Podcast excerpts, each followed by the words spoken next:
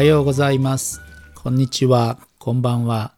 心理セラピスト、棚田克彦のポッドキャスト始まりました。このポッドキャストでは、心理セラピスト歴20年以上の私、棚田克彦が、あなたの悩みの解決や、あなたが幸せになるための役立つヒントをお届けいたします。え今回のテーマは、え天国と地獄その2ですね。えー以前にですね、えー第2回だったかな、えーポッドキャストで天国と地獄というテーマでね、お話ししたと思うんですけれども、えーその回をお聞きになったですね、視聴者の方から、えー内容についてね、質問をいただきましたので、今回、えーお答えしたいと思います。じゃあちょっと質問ね、えーお読みします。えー天国と地獄の回、興味深かったです。質問させてください。と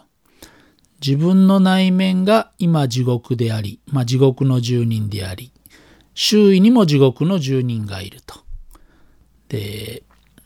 他者が私に攻撃的な時、自分自身がそうなのだと、まあだから他の人が自分に攻撃的だなのは、自分自身もそう攻撃的になっているからだと、私に気づきを与えてくれるなくてはならない存在だと受け入れていくのでしょうか？どう感じていけばいいのでしょうか？あなるほどなるほど。こういうことですね。あの前回あまりお話しなかったんですけれどもちょっとじゃあ前回のね簡単な復習からお話ししていきましょうかね。えー前回ね前回というかあれか第2回ですね。天国と地獄の時にはどんなお話ししたかっていうと天国と地獄の違いっていうのはね実は神様にねその天国と地獄ある男がね見せてもらって分かったのは環境が違うわけじゃないんだと環境が違って天国と地獄が出来上がってるんじゃなくてその天国の住人地獄の住人それぞれ住んでいる人たちの内面その心の中で何を信じているかが違っているそれが天国を作り出したり地獄を作り出してるんだと。でそれは実はこの地球上でも起きていることなんですよっていうお話でしたね。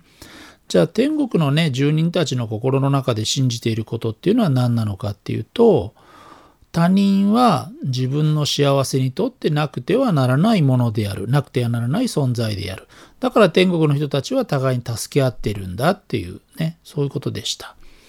でじゃあ地獄の住人っていうのはどんなことを信じてるかっていうと他人は自分の幸せを邪魔する存在であるとだからもう人を見たらねまあ、盗人と思いじゃないけどね、こう敵か味方かみたいなね、こう戦いになりやすいっていうことをお話したんですね。そうやって信じていることが実際にね、人と人を協力させたり、あるいはこう敵対させたりというような、まあ、天国と地獄を作っているんだっていうことです。で前回ねあまりお話ししなかったというかねその続きだと思って今回聞いてもらうといいのはその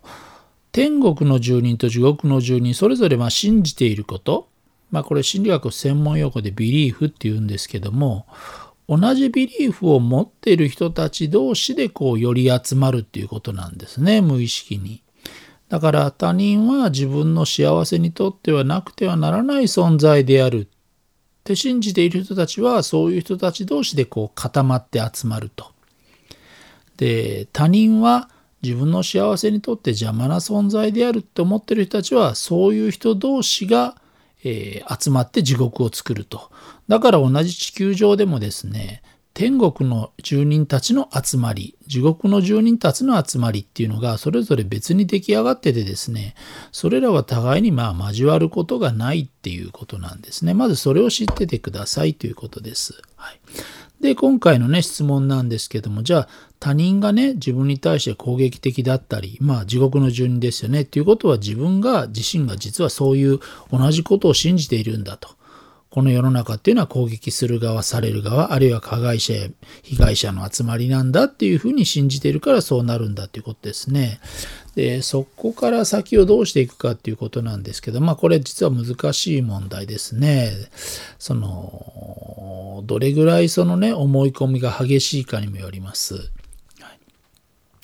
で、じゃあまずね、その同じビリーフ、同じことを信じている人たちがね、どうやって寄り集まるかということなんですけども、その天国の住人たちが信じているね、私たちのね、えー、例えば僕がね、天国の住人だとしたら僕が何信じてるかっていうと他人っていうのは自分の幸せにねなくてはならない存在なんだ。人はね自分を助けてくれるんだ。だから僕も人を助けるんだって信じてるっていうことですよね。で地獄の人たちもしね僕が地獄の住人たちだったらの一人だったら私は他人っていうのは自分の幸せを邪魔する人なんだそういう存在なんだだからね人を見たらこう追い払わないといけないんだね。邪魔させないようにしないといけない。まあそんな行動に出ちゃうわけなんだけど、ビリーフね、そういう思い込みっていうのは心の中にあるものだから、目に見えないですよね、当然。なのにどうしてね、地獄の人たちは地獄の住人同士天国の人たちは天国の住人同士引き合うのかっていうと実は心の中で何を信じているかっていうのがですねまあこれビリーフって言いますけどビリーフっていうのはそのものは思い込みだから目には見えないんだけれども実は私たちのものの考え方や、えー、感情とか行動仕草まあもっと言うと身につけてる服とかね乗ってる車態度いろいろなものを含めてですね私たちが自分がどんなビリーフを持ってるかっていうのは言葉以外の要素非言語の要素も通じてですね周りの人たちに実は情報発信しちゃってるんですね。これ他人のことだったらよくわかると思います。例えば皆さんね例えば職場でうーんああの人今ちょっと忙しそうで話しかけちゃいけないオーラ出してるなと。なんか話しかけてくれるなっていうオーラ出してる人とか会社でいたりしませんかね、時々。あるいは、私誰か今退屈そうだなと、誰かと一緒にお茶行きたいなってちょっと暇そうにね、してる人とかいたりしませんかね。そんな風にですね、その言葉では喋ってなくても、私たちの心の状態、内面、何を信じているか、今の気分みたいなものはですね、周りに実はいっぱい情報発信してるんですね。で、その情報を受け取った周りの人たちが反応しちゃうっていうことなんです。これが地獄の住人同士が引き合ったり、えー、天国の住人同士が引き合ったりする時にも同じことが起きているわけです。心の中で何がね、起きてるかっていうのは、あどんなことを信じたり感じてるかっていうのは実は外に情報発信自分では気づいてないんだけどしちゃってるっていうことです。おそらくですけども地獄の住人だとね2つのパターンがありますね。例えば人はね、えー、自分のことを攻撃するんじゃないかいつか攻撃されるんじゃないかってこうおどおどおどおどした態度に出ちゃってる人もいるかもしれません。これはおどおどすることで、えー、周りから攻撃する人を引き寄せちゃう可能性がありますよね。僕がおどおどしたら僕のそのおどおどした様子を見て誰かが攻撃を仕掛けてくるわけです。あるいはね、こんな逆のパターンもありますね。この世は地獄だとね勝つか負けるかだって思ってたりすると僕はねこう心の中でこうファイティングポーズをとってるわけです。やられたらやり返せみたいな思ってるわけですよね。あるいはやられる前にやり返せとか先制攻撃だって思ってたりすると僕の態度はおそらく荒々しいものになると思いますね。表情もきつかったり言葉のこう言い方もきつい表現になったりするかもしれません。するとどうでしょうね。僕が攻撃的な態度をとってると、それが他の人にファイティングポーズ、攻撃性を取らせる、こう、きっかけになっちゃったりします。で、僕からしたらですね、あいつが攻撃してきたから、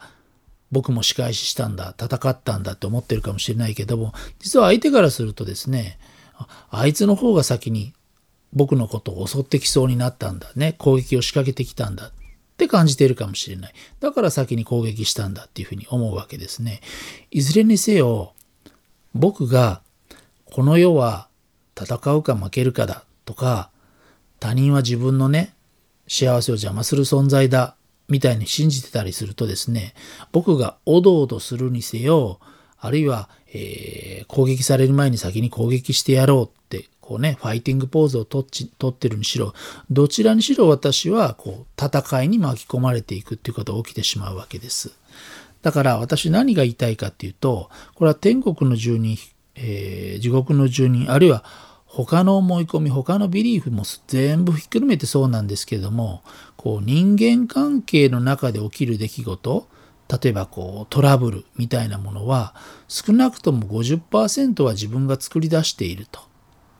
その中には自分の態度が無意識だけれども相手の反応まで引き出してしまっているということです。さっきお話しましたよね。相手が自分に攻撃的になるのは自分がおどおどして攻撃してくださいって思ってるからそうな、攻撃してくるんじゃないかって恐れてるからそうなるかもしれないし、あるいは攻撃されないぞって僕が攻撃的な態度をとってるから相手の攻撃性を引き出しちゃってるのかもしれない。まあそんなことが起きてるんじゃないかっていうふうにまず思ってはほしいわけです。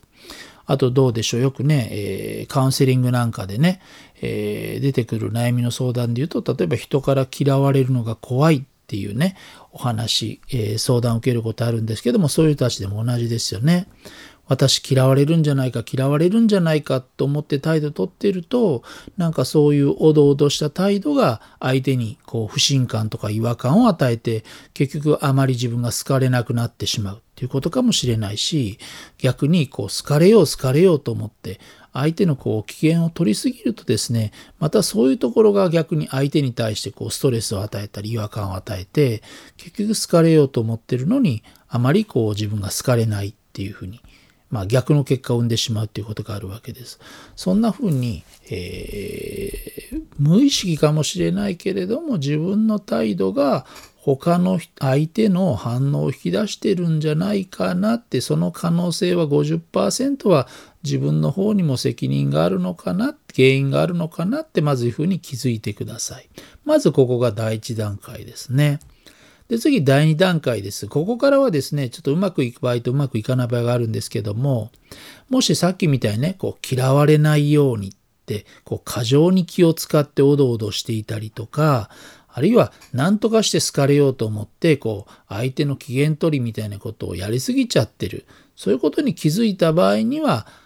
えー、まずやめてみましょうと。ね。あの、自然に、まあ、できる範囲で自然に相手と関わるっていうことをしてみるのはいかがでしょうかね。あるいは、こう、ファイティングポーズを取るのでもなく、おどおどするのでもなく、あたかも他人と仲良くお話しすることが、いい関係を持つことが、あたかも当然であるかのように、今まで自分はそうやってね、何十年間も生きてきたんですよって、そんな風にちょっとふりをしてですね、不自然にこう振る舞ってみるっていうのをしてみるといいんじゃないかなと思います。軽い場合にはですね、このふりをしてみるね、天国の住人のふりをしてみるだけでも十分に人間関係がうまくいき始めるんじゃないかなと思います。まあ、天国の住人のこう仲間入りグループに入れてもらえるんじゃないかなと思います。少なくとも地獄の住人の人たちのこう変な刺激をねして相手の反応を引き出しちゃうことは避けられるんじゃないかなと思います。とはいえですね例えば小さい時に学校でねひどいいじめにあったんですとかあれお父さんお母さんめちゃめちゃ怖かったんですとか父さんお母さんからねこうひどい場合には暴力向けてたんですみたいな方の場合ですねやっぱりこうトラウマが深刻な場合にはこう自然に振る舞おうとしてもなかなかそれがうまくいかない場合もあります。そういう時はですねもう遠慮なくですねこう無理せずにこうセラピストとかカウンセラーね信頼できる相談できる人を見つけて、まあ、カウンセリングを受けていただくのが解決として一番早いし楽だし、えー、いち早く幸せの住人にね天国の住人の仲間にできるんじゃないかなと思います。はい、今回はここまでです。いかがでしたでしょうか？このポッドキャストではあなたからの質問や感想をお待ちしています。質問、感想、各種お問い合わせは e メールで棚セラピスト .or.jp までお願いします。連絡先のメールアドレスはこのポッドキャストの概要欄にも載せています。ではまた次回お会いしましょう。さよなら。